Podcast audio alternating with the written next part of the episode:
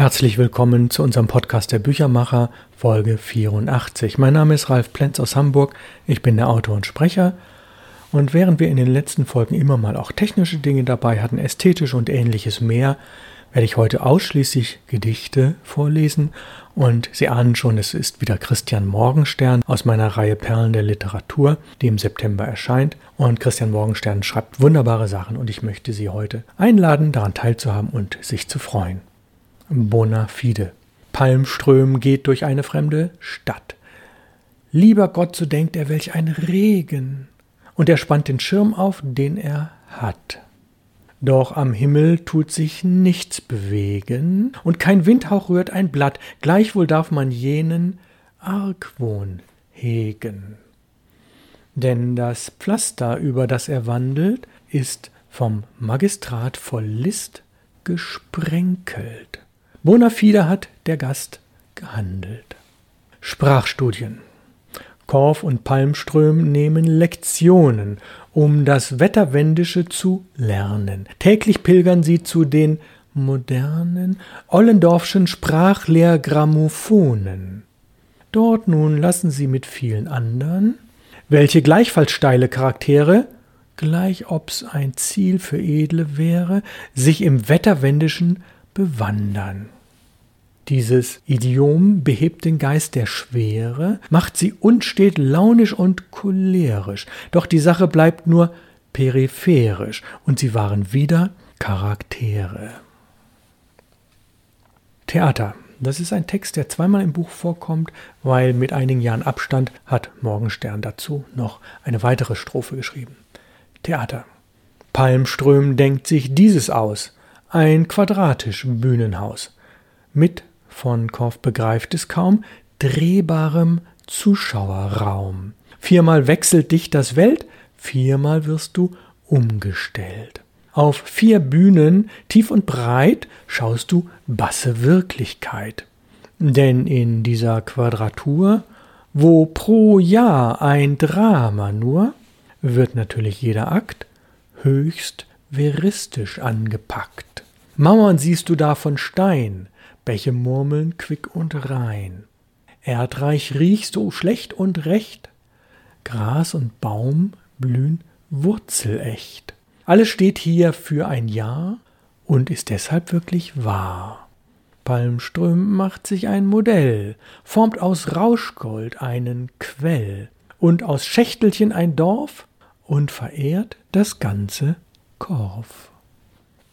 Nächster Text im Tierkostüm. Palmström liebt es, Tiere nachzuahmen, und er zieht zwei junge Schneider lediglich auf Tierkostüme. So zum Beispiel hockt er gern als Rabe auf dem oberen Aste einer Eiche und beobachtet den Himmel.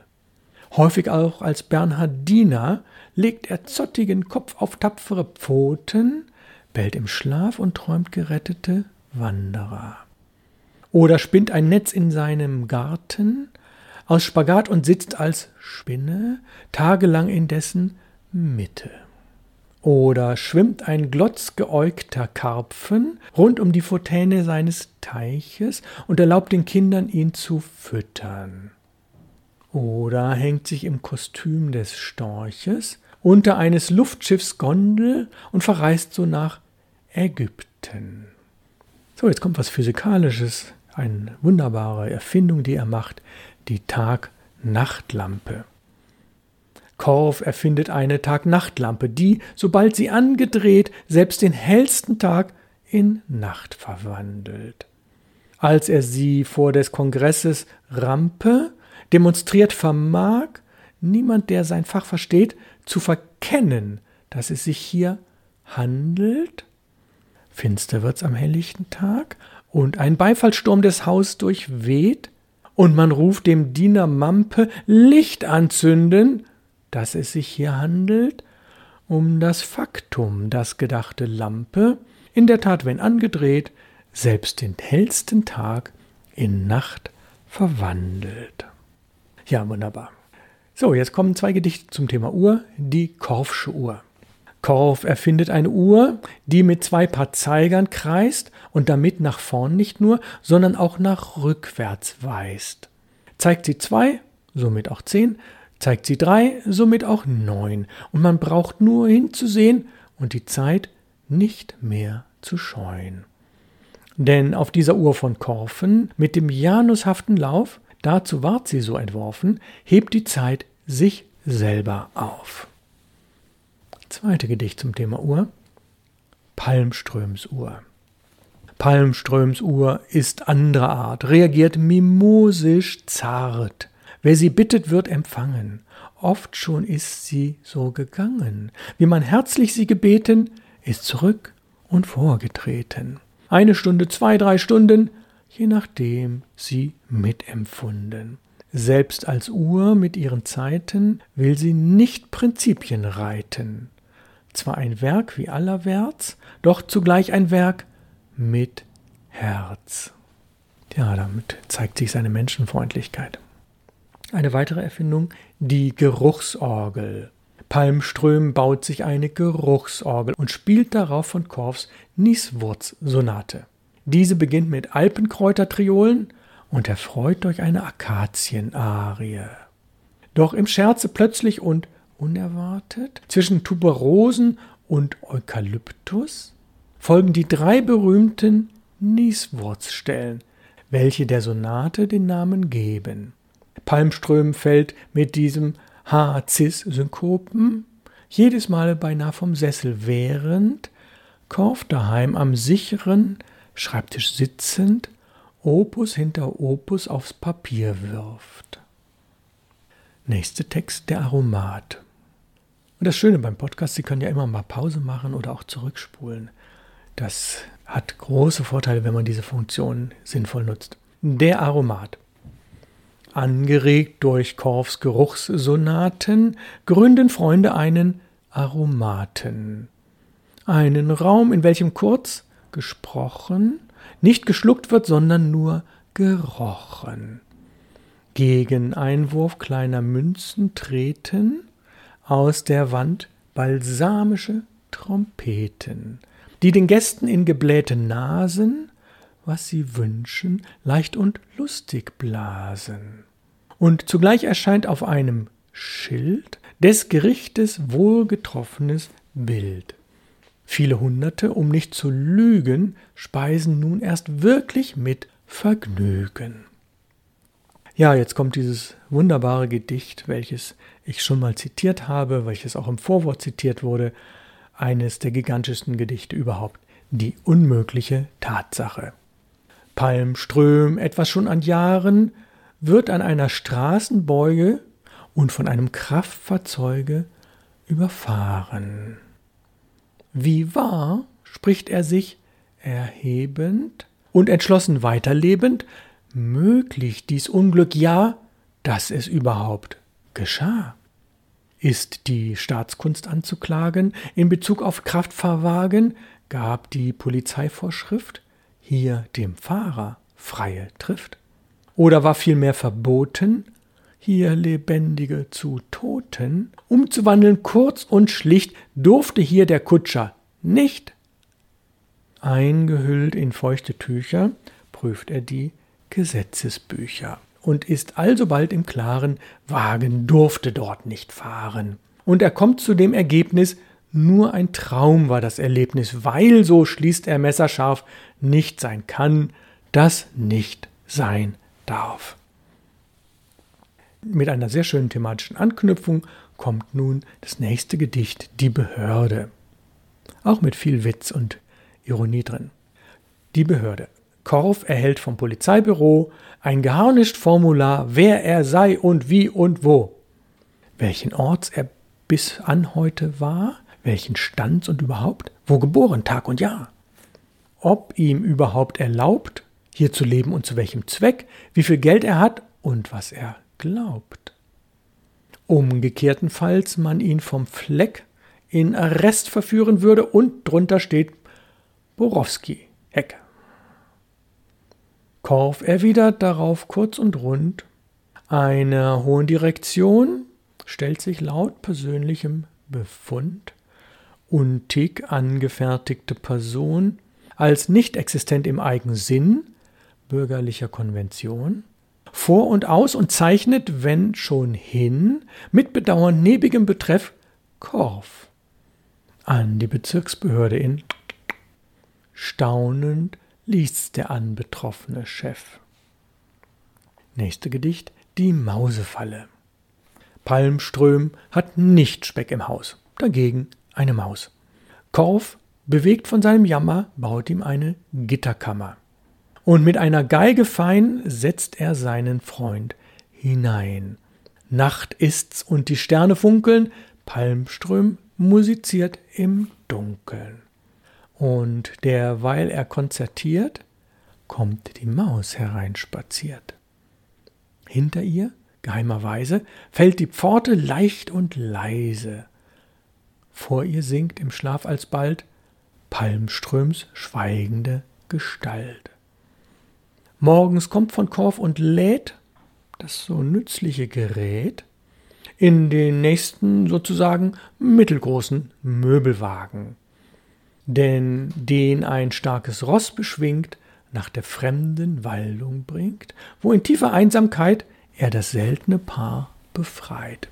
Erst spaziert die Maus heraus und dann Palmström nach der Maus.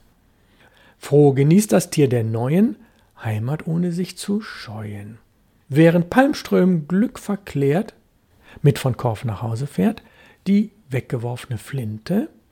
Palmström findet eines Abends, als er zwischen hohem Korn singend schweift, eine Flinte.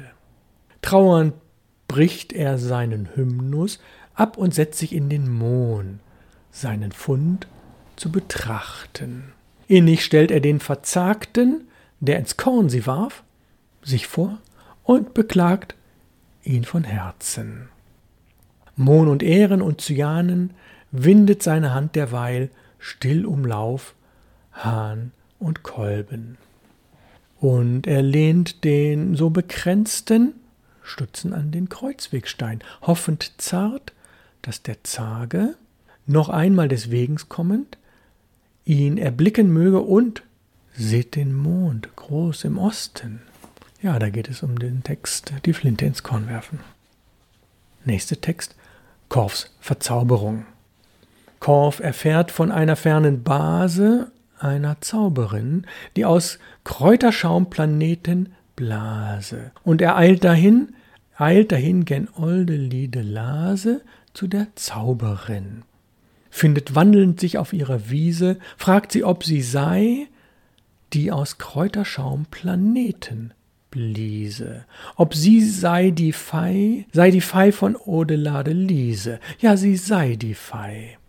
Und sie reicht ihm willig Krug und Ehre, und er bläst den Schaum, und sieh da, die wunderschönste Sphäre wölbt sich in den Raum, wölbt sich auf, als ob's ein Weltball wäre, nicht nur Schaum und Traum. Und die Kugel löst sich los vom Halme, schwebt gelind empor, dreht sich um und mischt dem Sphärenpsalme, mischt dem Sphärenchor Töne wie aus ferner Hirtenschalme, dringen sanft hervor. In dem Spiegel aber ihrer Runde schaut von Korf beglückt, was ihm je in jeder guten Stunde durch den Sinn gerückt. Seine Welt erblickt mit offenem Munde, Korf entzückt. Und er nennt die Base seiner Muse, und sieh da, sieh dort, und er fasst ihn was an seiner Bluse und entführt ihn fort, führt ihn fort aus Odelade Luse nach neuem Ort. Ja, noch zwei, drei Texte. Professor Palmström. Irgendwo im Lande gibt es meist einen Staat von dem, was sich an Geist irgendwo befindet und erweist, doch noch nirgendwo Professor heißt. Eben zum Professor wird gemacht, wie von wem der unaufhörlich wacht. Ob auch jeder Seele wird gedacht, die der Menschheit Glück und Heil gebracht. Solch ein Staat und solch ein Fürst, oh denkt, hat auch Palmströms Los zum Licht gelenkt, hat ihm den Professorenrang geschenkt und das Kreuz für Kunst ihm umgehängt. Palmström gibt das Kreuz für Kunst zurück, denn er trägt kein solches Kleidungsstück. Den Professor nicht, denn man versteht, als Professor gilt erst ein Prophet. Das Wort Mume ist ja so viel wie Cousine, Nichte, Mume Kunkel. Palma Kunkel ist mit Palm verwandt, doch im Übrigen sonst nicht bekannt und sie wünscht auch nicht bekannt zu sein, lebt am liebsten ganz für sich allein. Über Mume Palma Kunkel drum bleibt auch der Chronist vollkommen stumm. Nur wo selbst sie aus dem Dunkel tritt, teilt er dies, ihr Treten, treulich mit. Doch sie trat bis jetzt noch nicht ans Licht, und sie will es auch in Zukunft nicht. Schon, dass hier ihr Name lautbar ward, widerspricht vollkommen ihrer Art. Morgenstern beschäftigt sich ja gerne mit Tieren. Jetzt kommt der Papagei und dazu zwei, drei kleine Abschlüsse und dann etwas zum Thema Wortkunst. Der Papagei. Palmer Kunkels Papagei spekuliert nicht auf Applaus. Niemals, was auch immer sei, spricht er seine Wörter aus. Deren Zahl ist ohne Zahl, denn er ist das klügste Tier, das man je zum Kauf empfahl, und der Zucht vollkommene Zier. Doch indem er streng dich misst, scheint sein Zungenlied verdorrt. Gleich viel, wer du immer bist, er verrät dir nicht ein Wort. Lore.